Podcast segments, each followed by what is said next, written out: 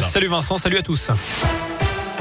Et à la une, la fin des discussions pour aujourd'hui entre l'Ukraine et la Russie. Chacun rentre chez soi pour consultation. Un deuxième round de négociations est envisagé prochainement lors d'un entretien d'une heure et demie avec Emmanuel Macron. Vladimir Poutine s'est engagé à préserver les civils. Pourtant, les combats se poursuivent en Ukraine. Au moins 11 civils ont été tués dans des bombardements à Kharkiv. C'est la deuxième ville du pays située à la frontière russe. 500 000 Ukrainiens ont déjà quitté le pays depuis jeudi pour se réfugier dans des pays voisins. La France a envoyé 33 tonnes de matériel humanitaire à la Pologne et 33 tonnes partiront à destination de la Moldavie pour venir en aide aux réfugiés. De son côté, Jean-Yves Le Drian annonce que les Français qui sont toujours à Kiev peuvent quitter la capitale ukrainienne par la route. Une opportunité sans garantie de sécurité, mais une aide leur sera apportée une fois qu'ils seront de l'autre côté de la frontière.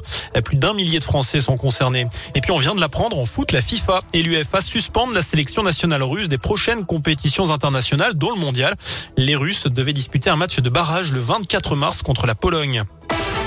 Retour dans la métropole de Lyon où des agents TCL ont été agressés samedi soir à la station de métro Guillotière Gabriel Péry lorsqu'ils ont voulu évincer un individu alcoolisé. Ce dernier les a mordus. Le suspect, un SDF de 36 ans, a été placé en garde à vue. Il dit ne pas se souvenir. Il devait être présenté au tribunal aujourd'hui en vue d'une comparution immédiate.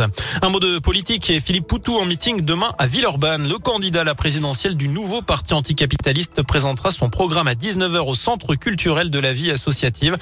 Pour le moment, il lui manque 257 parrainages pour valider sa candidature. De son côté, Emmanuel Macron annule lui son meeting prévu samedi à Nice, à Marseille, pardon. Enfin, on termine avec du sport, du foot. Le but de Lyon contre Lille aurait dû être validé.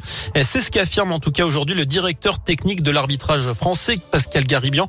Le but inscrit par Lucas Paqueta hier soir à la 86e minute avait d'abord été accepté par l'arbitre sur le terrain puis annulé.